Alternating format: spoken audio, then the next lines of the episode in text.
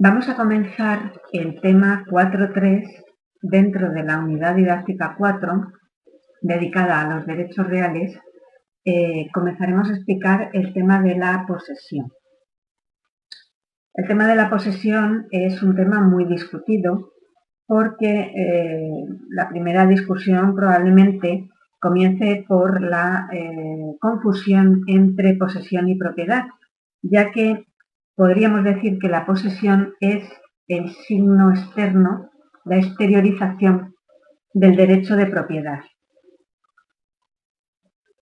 Los juristas romanos ya vieron este problema y por ello en un texto de Ulpiano recogido en Digesto 43.17.1.2 se nos dirá separata esse debe propietas a posesión, es decir, posesión y propiedad deben estar separados. Efectivamente, puede ocurrir que el propietario no sea poseedor o que el poseedor no sea propietario. También puede ocurrir, y esto es lo más normal y lo más habitual, que la, propiedad esté unido a la posesión.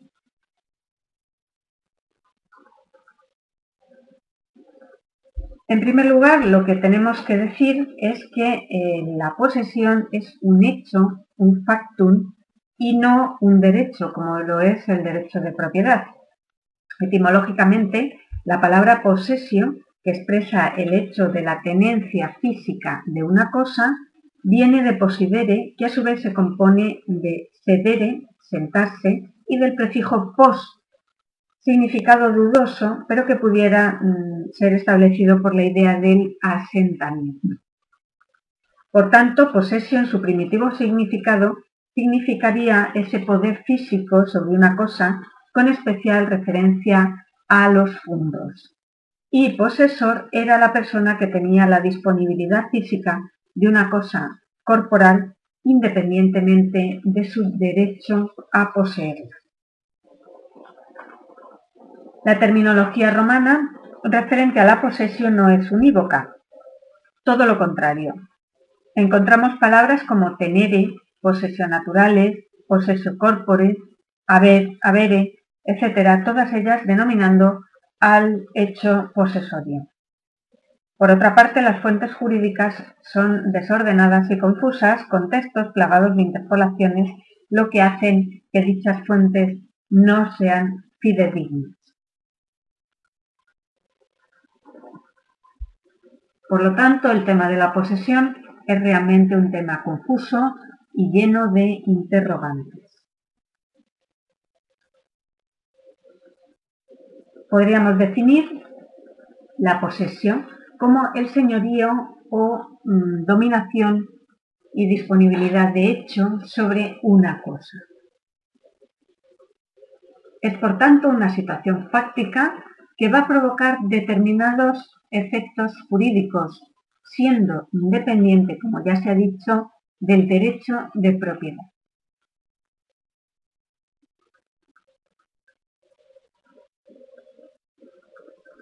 El jus civile no va a reconocer la posesión ni la va a proteger, porque cae fuera del campo de los derechos.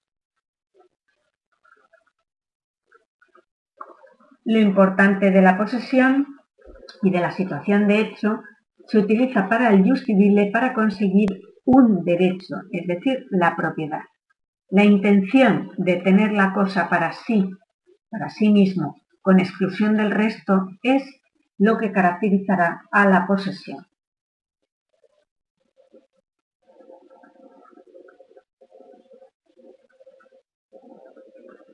Si bien la posesión como realidad social existiría desde tiempo inmemorial, Será cuando el pretor otorgue su protección al posesor cuando entre en el campo del derecho.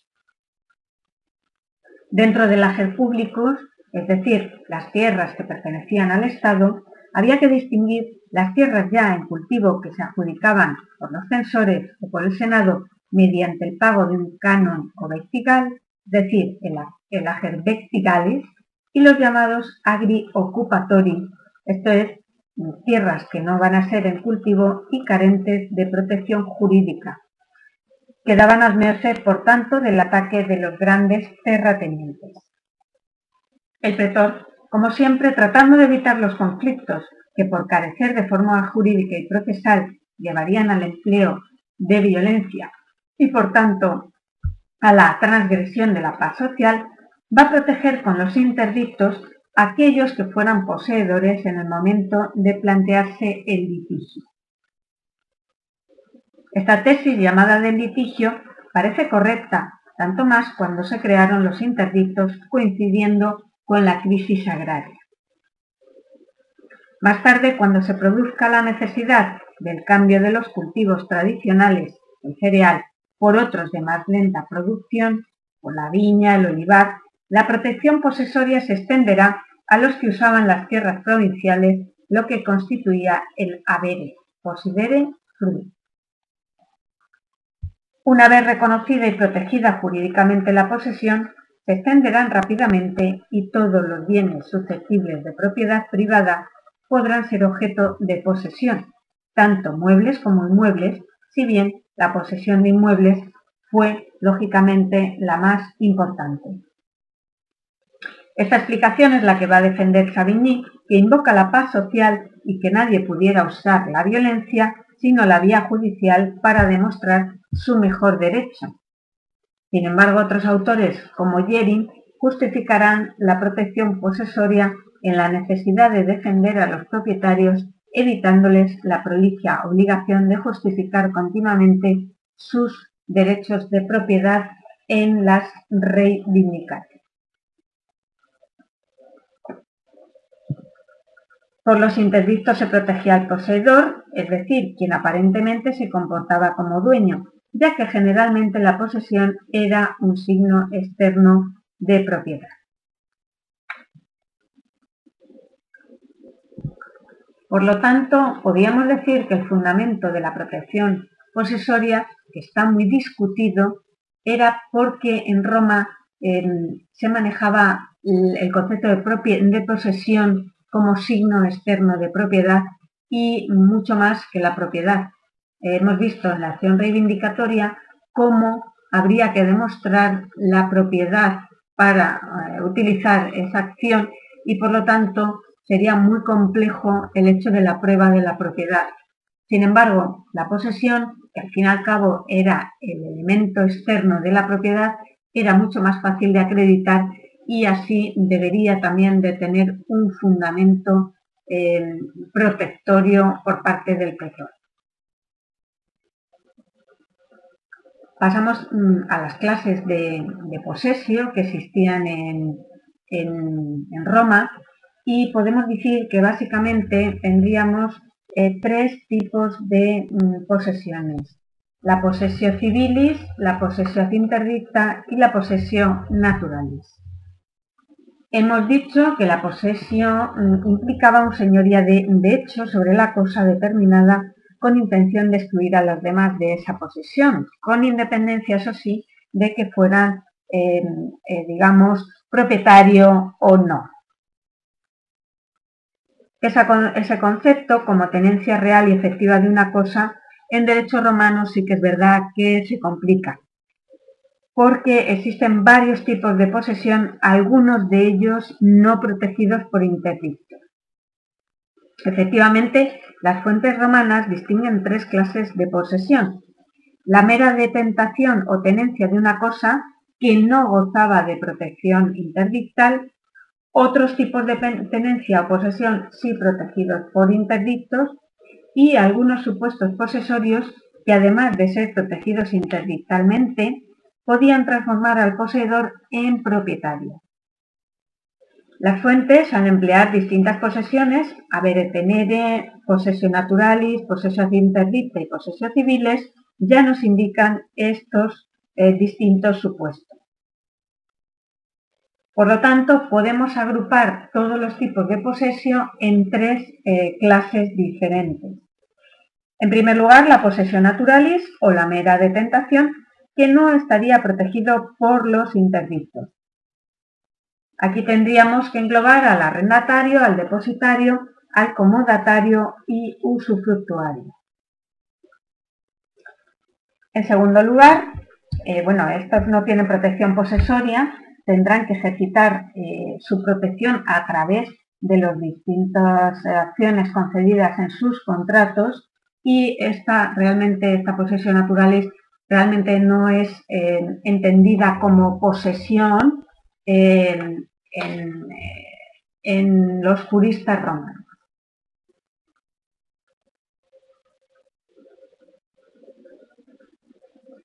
En segundo lugar, aquellos poseedores, sean o no propietarios, a los que protegen las interdictos, sería la posesión, eh, podríamos decir, mm, posesión propiamente dicha, que sería la posesión ad interdicta. Dentro de esta posesión, que es la tenencia con mm, intención de disponer de ella con exclusión de los demás, es decir, eh, tendríamos aquí los dos elementos característicos de la posesión, el corpus y el animus. Eh, la posesión podríamos decir auténtica, protegida a través de los interdictos posesorios. Tendríamos una posesión en nombre propio o eh, podría ser ejercitada también en nombre de otro. La posesión en nombre propio sería, por supuesto, la del propietario poseedor, poseedor eh, también tendríamos el de poseedor de buena fe, es decir, aquel que tiene la cosa creyéndola propia. Eh, también podríamos englobar dentro de, esta categoría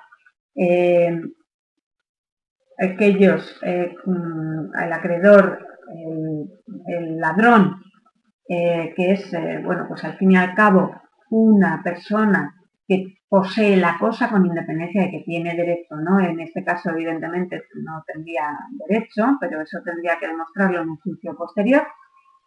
Y luego la posesión en nombre de otro, que podría ser el superficiario, citeuta, precarista, acreedor, ignoraticio y secuestratario. Porque se protege la posesión incluso a riesgo de, bueno, de proteger al ladrón, como estamos viendo, es porque en Roma lo normal, como hemos dicho, es que se, eh, se, funcionara, a través de la posesión, puesto que eh, solamente la propiedad estaba reservada a algunos fondos, eh, muy pocos existentes en Roma, y a muy pocas personas, ciudadanos romanos. El resto, es decir, los fondos itálicos y aquellos imperiales que eran públicos, se concedía a personas, a particulares, a través de posesión, era objeto de posesión y eh, los eh, peregrinos, etcétera, también eran, eh, por supuesto, poseedores y no propietarios. Por último, tendríamos la posesión civilis. la posesión civilis sería aquella que conduciría junto con la buena fe y el título a ser propietario de la cosa. Es la posesión que lleva a adquirir la cosa, es decir, al, a ser propietario de ella a través de la usucación. Esta mm, eh, posesión, como hemos dicho, está protegida a través de la actio publiciana. Son poseedores cuyo hecho posesorio arranca de los requisitos de buena fe y justo título y no solamente están protegidos por los interdictos, sino que al poder transformar su posesión en propiedad, la posesión civil puede utilizarse bien la acción publiciana, como hemos dicho, y también la reivindicatoria cuando se conviertan en propietarios.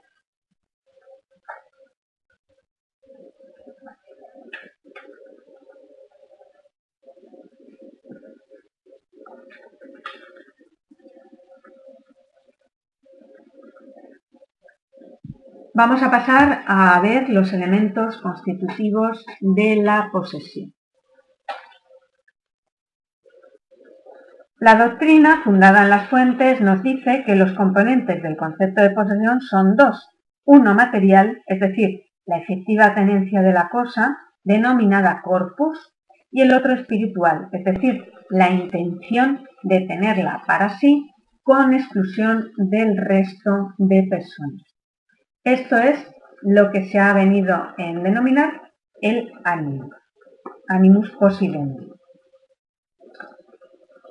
El corpus, evidentemente, es eh, una, noción clara, puesto que es la tenencia física de la cosa. Eh, sin embargo, el animus eh, sí que ha estado discutido. Dos son las teorías defendidas eh, por Savigny y por Jering, que son los estudiosos de la doctrina romanística que han analizado la posesión. Para Savigny, el animus que caracteriza a los poseedores ad interdicta es un animus domini.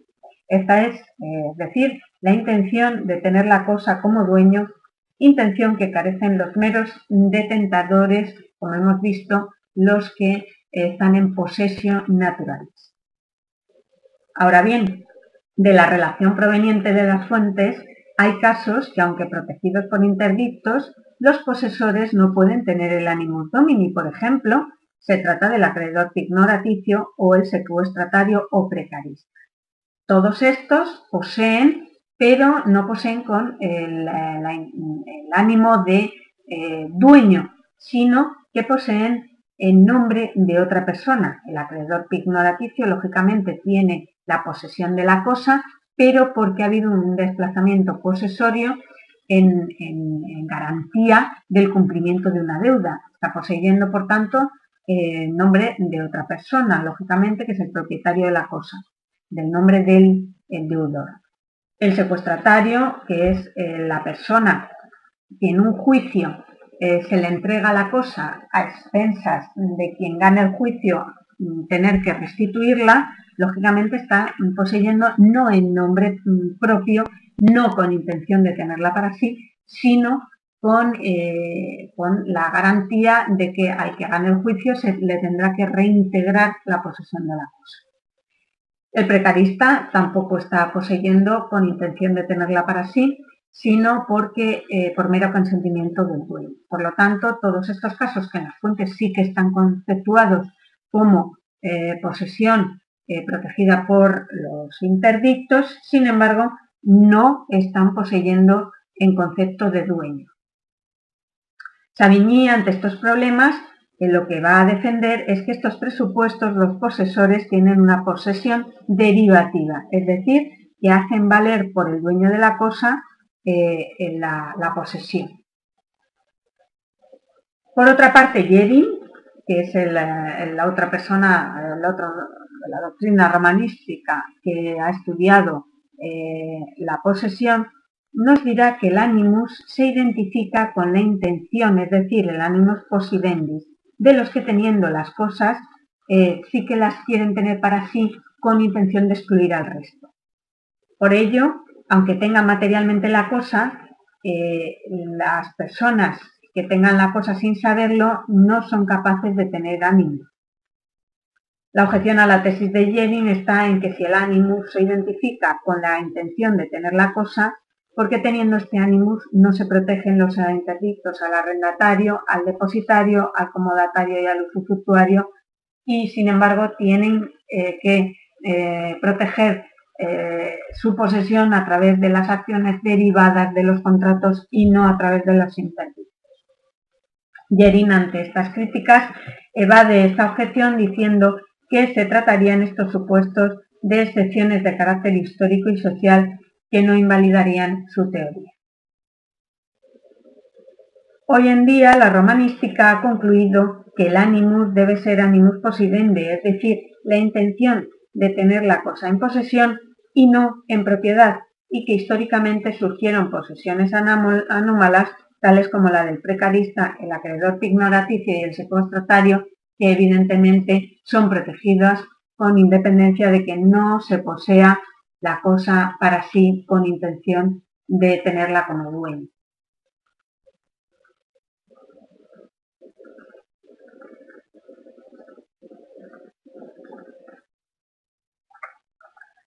Pasamos a ver el tema de la adquisición de la posesión.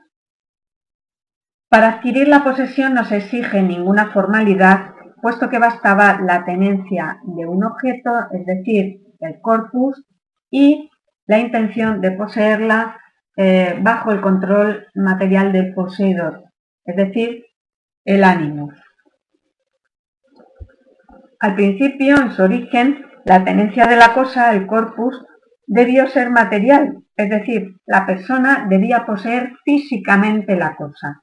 Pero con el tiempo esta exigencia se fue haciendo cada vez más flexible y en las fuentes se nos dirá que el que colocó, por ejemplo, la red para cazar un animal tendrá el corpus sin que lo haga él personalmente. Y, eh, en muchos otros supuestos donde el corpus no era necesario.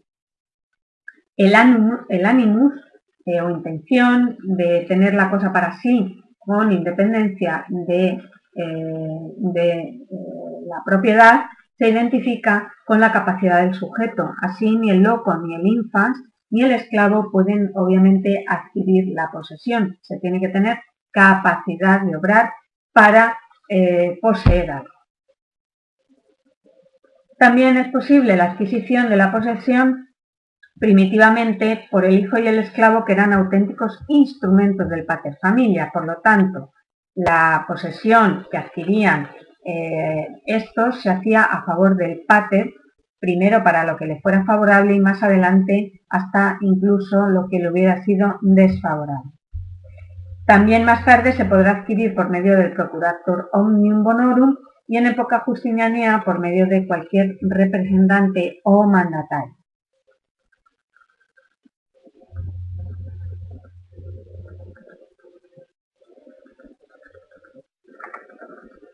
Por lo tanto, es evidente que aparte del corpus, el animus y la capacidad de obrar, eh, se tiene en principio también en, época justinianea el poder de adquirir a través de representante.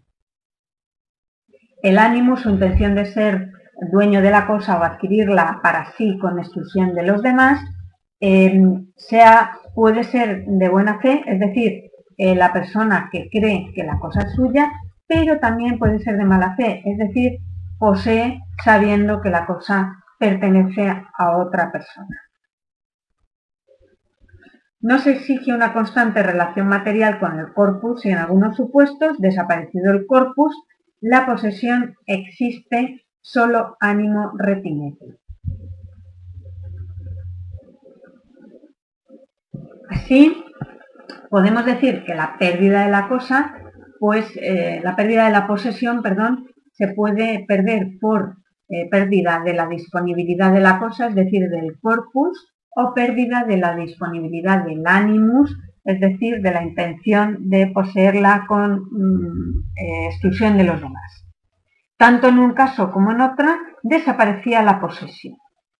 Sin embargo, en la edad de las severos sí que se admitió que la posesión iniciada en base al corpus y al animus pudiera continuar cuando el poseedor conservaba el animus possidendi, pero no tenía consigo la mm, disponibilidad de la cosa.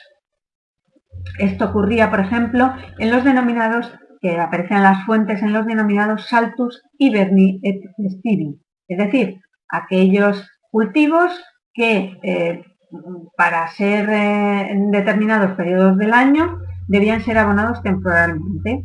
Los juristas opinaban que la condición de poseedor debía manifestarse con el ánimo de tenerlo para sí eh, y de la posibilidad de volver a recuperar la disponibilidad corporal, aunque se hubiera abandonado. Se elabora así el eh, principio que hemos dicho, el de posesio solo ánimo repinetur, aplicado en los textos pues, a una serie de casos, como, de casos, como hemos dicho, el saltus hiberni et estivi, y también uno de los casos más interesantes, el de servus fugitivus, es decir, el esclavo que con su fuga se sustrae a la disponibilidad del dueño. Se, tiene, se decía que el esclavo permanecía bajo la posesión del dueño, seguía poseyendo el dueño hasta bien que el otro adquiriera la propiedad del servus o bien hasta que fuera eh.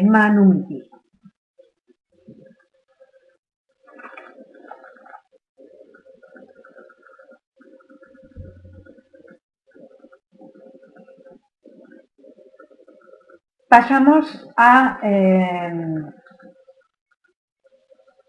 la defensa de la posesión que son los medios procesales creados por el pretor para defender algunos supuestos posesorios.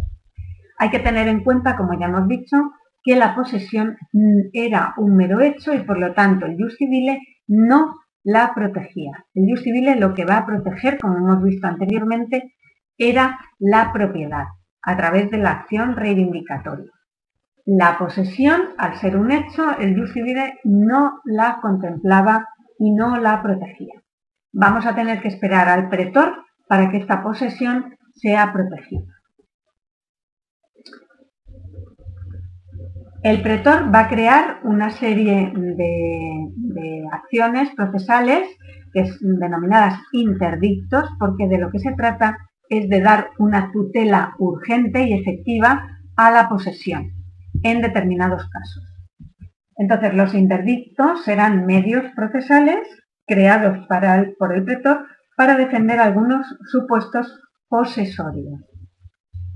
Para que el pretor ampare con interdictos eh, en los supuestos eh, dichos, se requiere que la posesión no hubiera sido adquirido ni con violencia, ni que fuera una posesión clandestina, ni que, ni que estuviera el poseedor en precario, es decir, por mera tolerancia del dueño o, eh, podríamos decir, por concesión graciosa de nada. Es lo que se denomina que la adquisición de la posesión eh, como requisito para ejercitar los interdictos fuera nec bi, nec clam o nec precario, es decir, ni la posesión debía de ser adquirida ni con violencia, ni clandestina, ni estar eh, en precario.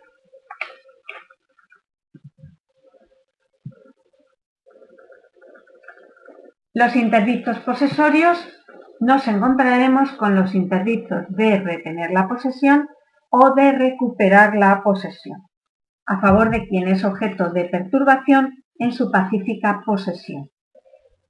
Tenemos los interdictos de retener, interdicta retinendae posesiones o para recuperarla en caso de que el poseedor haya sido despojado de esa eh, posesión, tenemos los interdictos de recobrar o interdicta recuperanda posesiones. Estos interdictos en general son acciones que defienden la posesión y que eh, serán medios procesales creados por el pretor para defender algunos supuestos posesorios consistentes en órdenes encaminadas a mantener una situación o a obtener un determinado comportamiento. Lo importante de estos interdictos y lo que hay que tener en cuenta es que se trata simplemente de órdenes establecidas por el pretor. Esas órdenes eh, no van a entrar en el fondo del asunto, esto es como hoy en día ocurre, eh, sino que se trata de dar una tutela urgente de amparar determinadas situaciones de hecho que son consideradas dignas de protección. Eh, a diferencia de las acciones, en ellos no se discute la existencia de un determinado derecho y esto es importante. Por lo tanto, eh, el pretor no va a entrar en el fondo del asunto, no va a entrar en quién tiene mejor derecho, sino que se trata de dar, eh, de dar una protección a determinadas situaciones de hechos. Por lo tanto, van a tener un cierto carácter transitorio y no se decide de modo definitivo sobre la existencia del derecho. La protección, por tanto, va a ser un amparo urgente, pero como contrapartida nos vamos a encontrar con que ese amparo es provisional, es decir, la persona tiene que demostrar mm, en un juicio posterior, ya con todas las garantías y con una acción determinada, que esa posesión es legítima y que tiene un derecho que la ampare, porque si no, esa tutela provisional evidentemente no es definitiva. Aparte de los interdictos exhibitorios, restitutorios, prohibitorios, eh, pues eh, existían estos interdictos que ahora vamos a ver mm, considerados que son eh, considerados protectorios de la mm, posesión. Como hemos dicho, dentro de los interdictos pueden citarse los interdictos de retener la posesión, es decir, el pretor lo que va a hacer aquí de forma general es digamos, proteger al poseedor actual en los interdictos de retener la posesión. Sin embargo, en los interdictos de recuperar, los recuperatorios, el interdicto de vía armata tiene eh, especial interés porque es concedido a quien hubiera sido desposeído de la cosa por un grupo de personas armadas, con el que se pretende la restitución. Entonces, en este tipo de, interdictos, como decimos, el de, el de, recuperar la posesión trata de una persona que ha, que ha sido desposeída de su posesión, como ahora veremos más detenidamente, y la quiere recuperar. Bien, en cuanto a los interdictos de retener la posesión a favor eh, de quien es objeto de perturbación en su pacífica posesión, eh, tenemos que los interdictos de retener la posesión son dos. El interdicto uti possidetis y el interdicto utrubi. El interdicto uti poseyetis, el pretor lo que va a prohibir es a quien produjese la perturbación o molestia que sufría una persona que en el momento de producirse la perturbación y de entablar el ejercicio fuera posesor nec bi, nec clan, nec pretario. Es decir, no se tratará de una posesión viciosa. Por el contrario, el interdicto utrubi se concedía solamente a la persona que, habiendo sufrido la perturbación o molestia, hubiera poseído en el año, anterior la cosa nec di, nec clan y nec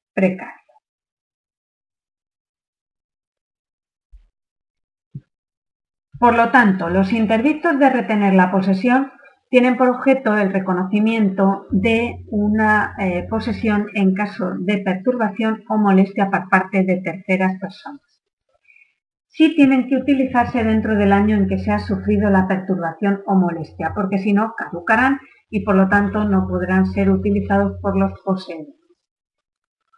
El interdictum uti eh, normalmente y generalmente se utilizaba en la posesión de inmueble, y en estos, em, en estos casos, tanto demandante como demandado van a pretender la posesión de la cosa. ¿A quién va a defender el, el poseedor? ¿A quién va a defender el pretor? El pretor defiende al poseedor actual siempre que no haya adquirido, como decimos, la cosa nec di, nec clan, nec precario. Es decir, que em, digamos que no fuera una posesión viciosa. Es decir, el poseedor actual es quien va a retener la posesión y a quien va a dar la orden de cese de las molestias es a la otra persona. Insistimos en que aquí no importa si la posesión es justa o injusta respecto a terceras personas, sino que lo que se trata es de dar una tutela urgente a un poseedor que está siendo molestado en su posesión.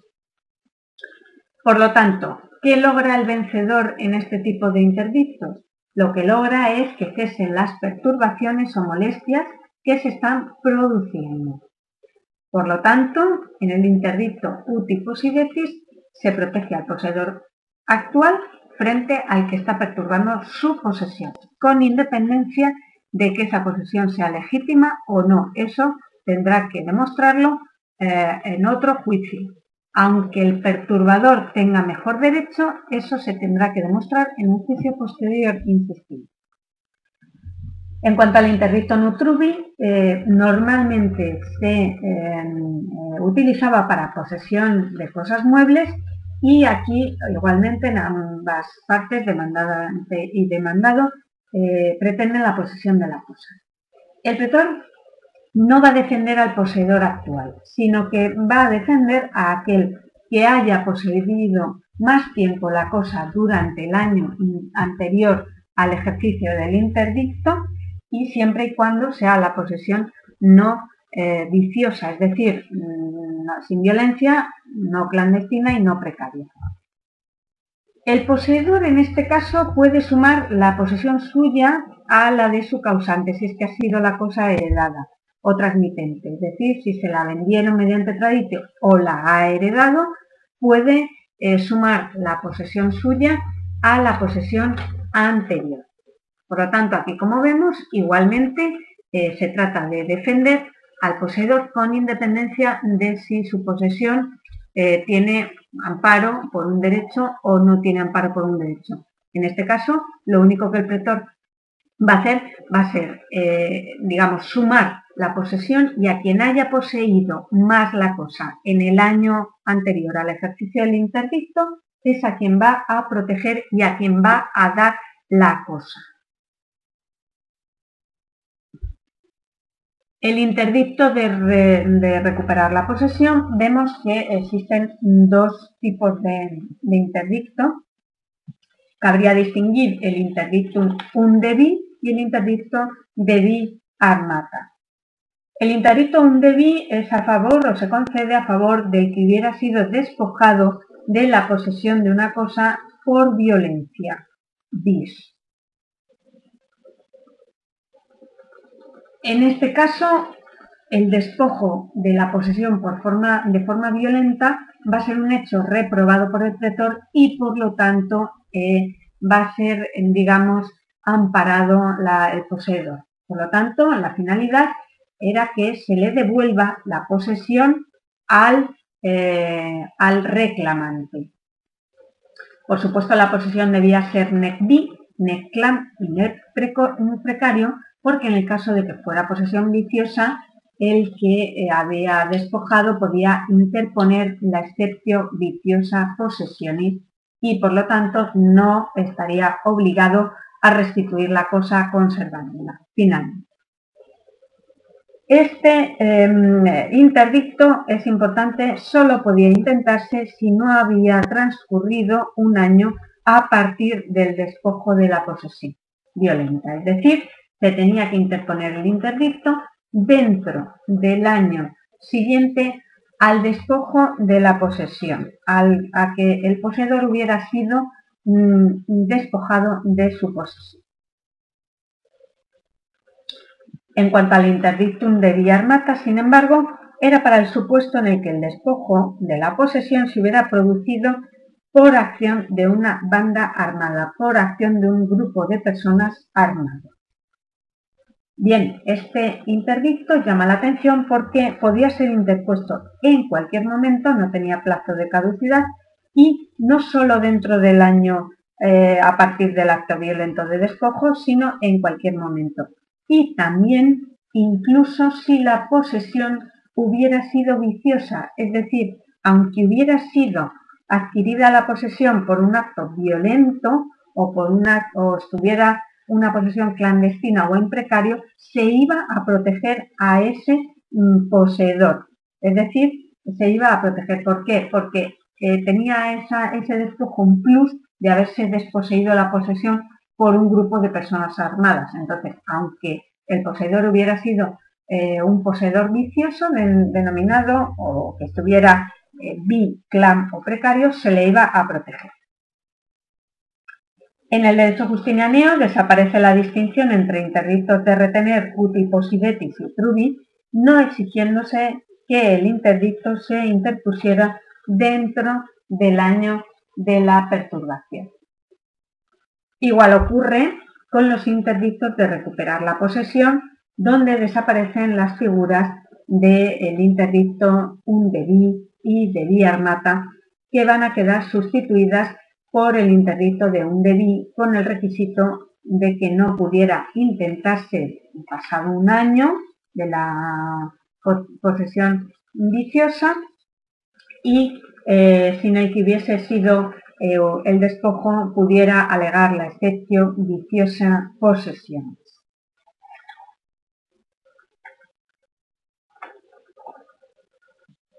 Vamos a concluir el tema de la posesión añadiendo un aspecto muy brevemente referente a la cuasi posesión. Realmente esta tutela interdictal que había llegado a, proteger al titular de una superficie, un disfrute de un edificio o construcción en suelo ajeno, con específico del interdicto de superficius, análogo al genérico uti possidetis. De allí se pasó a conceder una tutela especialísima al que entre varios eh, pretendientes gozara de un usufructo, es decir, y lo detentaran materialmente. En este caso, no se trataría de un señorío fáctico, sino del ejercicio fáctico de un derecho. Eh, por eso se denomina la cuasiposesión. La extensión de esta protección interdictal a otros supuestos de ejercicio de derecho, como por ejemplo las servidumbres, llevó a los juristas de hablar de una especie de cuasi-posesión, es decir, eh, para destacar la analogía entre un derecho fáctico de los derechos y la posesión de las cosas. Al principio la posesión era en posesión material de las cosas y como vemos, al ampliar esta tutela interdictal no solamente al ejercicio de la posesión de las cosas, sino también al ejercicio de la posesión de los derechos, pues evidentemente se habla de una especie de cuasi posesión o posesión de cosas inmateriales. En derecho justiniano se pasa a una identificación que existía entre posesión de cosas corporales y de incorporales o yura. Se llega a concebir incluso la posesión de Estado, es decir, de una persona que goza de la apariencia de un estatus personal, un estatus libertatis, o por ejemplo perteneciente a una familia o incluso un estatus de ciudadanía, independiente de que fuera ese titular real de ese estatus. Si esa persona ejercía como un esclavo, imaginemos, ejercía como un hombre libre o incluso como un ciudadano romano o como persona perteneciente a la familia, pues eh, obviamente se podría llegar a una, hablar de una posesión de Estado, de un Estado civil, que conllevaría en algunos casos eh, a eh, ser, digamos, adquirir ese estado de libertad o ese estado de ciudadanía. Por lo tanto, concluimos este tema de la posesión hablando de esta cuasi posesión por extensión de la protección interdictal a mm, algunos casos de protección de posesión